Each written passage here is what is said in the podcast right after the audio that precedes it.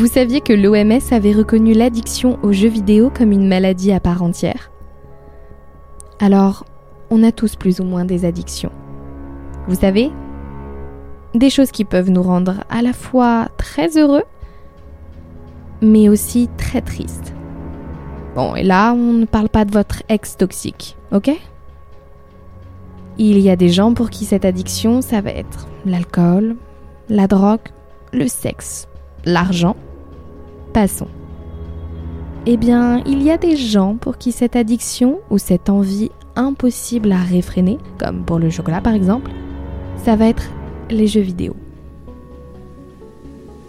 Alors, on connaît tous quelqu'un dans notre entourage qui passe peut-être beaucoup de temps sur les jeux vidéo. Mais croyez-moi, pour cette histoire, toute ressemblance avec des faits ou des personnages existants serait purement fortuite. Alors si vous vous imaginez que je vais parler de votre petit cousin qui passe sans doute trop de temps sur Fortnite, et c'est un fait, je vous l'accorde, il passe beaucoup trop de temps sur Fortnite, cela serait le fruit d'une pure coïncidence.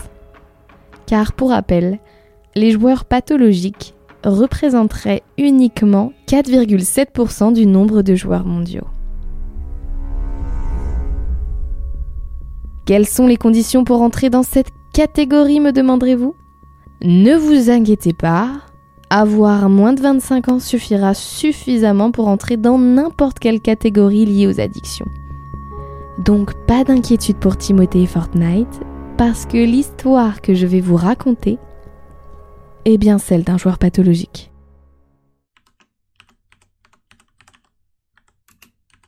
Et cette histoire, c'est celle de elle. Elle Oui, il n'y avait pas d'autre nom disponible, il fallait bien trouver quelque chose, d'accord Elle a toujours adoré jouer aux jeux vidéo, depuis tout petit. Et jusque-là, rien d'inquiétant. Le vrai problème a commencé quand il est arrivé à la fac. Il s'est retrouvé dans un environnement dans lequel il n'était pas forcément à l'aise. Et pour se réconforter, il passait beaucoup de temps à jouer sans même s'en rendre compte. Il perd un peu la notion du temps. Il s'évade, il part ailleurs, dans un autre monde, et revient sans encombre.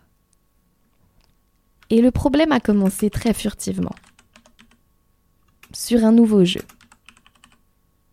C'était un jeu en ligne sur lequel il pouvait passer vraiment beaucoup, beaucoup, beaucoup de temps. Il était en train de faire une quête sur ce jeu. Et à un moment, une image est apparue sur son écran. C'était un homme avec un visage assez mystérieux, à l'allure de ce qu'on peut voir dans de nombreux jeux vidéo. Un homme au visage fermé qui lui laissa le choix entre continuer le jeu dans un univers parallèle conçu pour accueillir les meilleurs joueurs, une sorte d'extension ou bien continuer simplement sa partie dans la médiocrité. Le genre de phrase qui toucherait assez facilement l'ego et la fierté de n'importe qui. Vous vous en doutez, la décision de elle était prise. Le maître du jeu lui redemanda une dernière fois s'il était vraiment sûr de son choix. Sans sourciller, elle attendait passivement la suite de cette nouvelle aventure. Une porte apparut. La curiosité à son paroxysme, il l'ouvrit à toute vitesse. Au moment où il ouvrit cette porte, il sentit un souffle dans son cou et entendit une voix qui lui dit simplement Bon courage.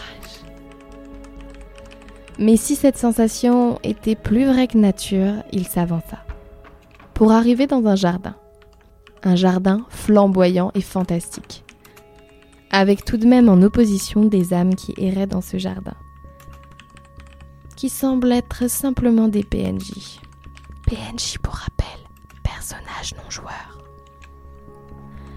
Et justement, un de ces PNJ va l'interpeller pour lui dire de repartir immédiatement d'où il vient, qu'il ne pourra pas trouver les trois portes pour sortir, et qu'il ferait mieux de partir maintenant tant qu'il en a encore la possibilité.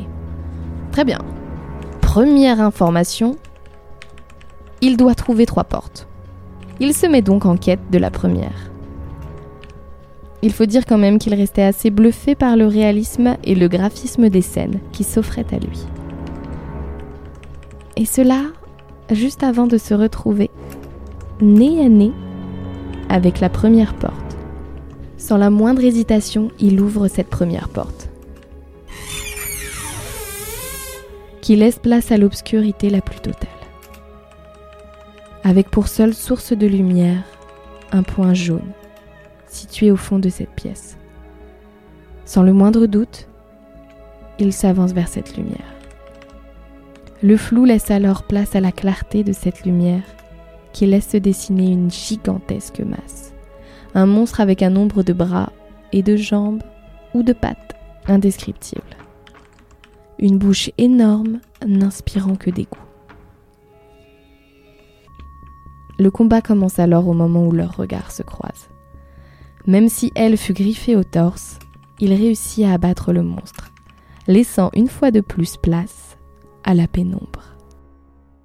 Avant que la lumière ressurgisse, simplement parce qu'elle venait de se réveiller. Un peu sonné, sans même se souvenir à quelle heure il s'était couché la veille. Et surtout, assez pressé parce qu'il devait se préparer avant de se rendre à ses cours de ce matin. En se changeant, il était assez surpris, car il venait de découvrir une énorme griffure sur son torse, comme celle du monstre dans le jeu d'hier soir. À ce moment-là, il est complètement perdu. Ne sachant pas vraiment comment réagir, il y pense vraiment toute la matinée. En arrivant à la fac en avance, il remarque un visage et une silhouette qui lui semble extrêmement familière. Il ne quitte pas du regard cette personne, et au moment où leurs regards se croisent, il réalise que c'est exactement le même visage que le PNJ du jeu d'hier. Elle commence à être perturbée par cette situation et décide de rentrer directement chez lui. Il n'assistera pas une fois de plus à ses cours aujourd'hui. En arrivant chez lui, son premier réflexe est évidemment de s'asseoir devant son ordinateur et de lancer le jeu. Retour dans ce maudit jardin d'Éden. Cette fois-ci, c'est un peu différent. Il a l'impression de faire partie du décor les regards ne se posent plus sur lui. Et cette fois-ci, c'est la deuxième porte qu'il recherche. Et elle ne se fera pas trop attendre. En l'ouvrant, il sent encore une fois ce souffle. Et toujours cette voix pour lui dire Bon courage. La différence cette fois-ci est assez flagrante avec l'autre porte. L'obscurité a laissé place au blanc. Un blanc immaculé. Et cette fois-ci, c'est une tache sombre qui se dessine au fond de la pièce, qui attire son regard.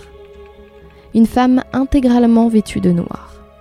Elle était de dos, et au moment où elle se retourne, la seule chose qu'il pouvait remarquer est que son visage était littéralement en train de se liquéfier. Cette femme était en train de fondre sur place, pour ne laisser qu'une flaque sur ce sol blanc.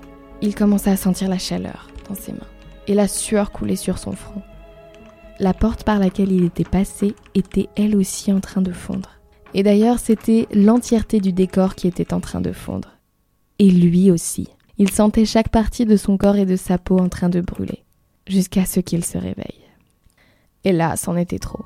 Il était sûr de lui. Il avait ressenti chaque seconde de ce moment dans la réalité. Il avait brûlé. Il avait besoin d'en parler à quelqu'un. Et il décide d'aller voir son meilleur ami et la surprise fut assez grande pour son amie. Les deux s'installèrent sur son balcon et avant que elle puisse dire quoi que ce soit, son meilleur ami commença la conversation. Et il lui dit qu'il était assez stupéfait de le voir, qu'il avait essayé d'avoir des nouvelles de lui sans succès et qu'il n'a daigné répondre à aucun de ses messages, ni à personne de sa famille. Elle était abasourdie. Il cherche du réconfort et ne trouve que des reproches. Il lui expliqua qu'il ne comprenait pas ce qu'il lui disait et c'est à ce moment très précis que son ami lui fit comprendre que personne n'avait eu de ses nouvelles depuis six mois. Que parfois, on pouvait l'apercevoir errer dans la rue ou faire des courses. Qu'il ne parlait à personne, n'avait pas répondu à sa famille pour Noël. Cette nouvelle fut comme un électrochoc. Il était bloqué dans une réalité virtuelle, un univers parallèle où il avait perdu la notion du temps. Il ne dit qu'une seule chose à son ami. Et c'était que ce soir, tout serait terminé. Sur le chemin du retour, il décide de s'arrêter dans un supermarché. Au moment de passer à la caisse, il commençait à avoir chaud, à transpirer, à grosses gouttes. Et là, c'était comme hier. La salle entière était en train de fondre. Pris de panique, il partit en courant sous les yeux stupéfaits de toutes les personnes présentes dans le magasin. Dans sa course effrénée, il se retrouva face à face avec quelqu'un, quelqu'un qu'il connaissait, le fameux PNJ. Et cette fois-ci, il l'arrêta. Il n'eut le temps de rien dire. Le PNJ, lui, avait déjà commencé à parler. Pour lui dire que sa seule chance de s'en sortir était de trouver la troisième porte. Et de trouver un moyen de sortir. Sinon, il serait comme lui enfermé dans la prison numérique d'un univers parallèle, piégé entre le réel et l'irréel. Ces mots avaient décidé elle à se battre. Il n'en fallait pas plus pour le convaincre de rentrer chez lui, de s'installer devant son ordinateur et lancer le jeu. Pour une dernière fois. Comme toutes les autres fois, la dernière porte ne se fit pas attendre. Elle était face à lui, il ne savait pas à quoi s'attendre. Cette porte était comme toutes les autres. Il prit son temps pour l'ouvrir. À mesure qu'il tournait la poignée, il sentait son cœur battre. Chaque seconde un peu plus vite. Au moment où il entendit ce grincement, qu'il ne connaissait maintenant que trop bien, il eut le réflexe de fermer ses yeux quelques secondes, avant d'ouvrir une dernière fois les yeux, pour être confronté au noir le plus profond. De sentir ce dernier souffle qui lui donnait des frissons et d'entendre cette voix qui lui dit ⁇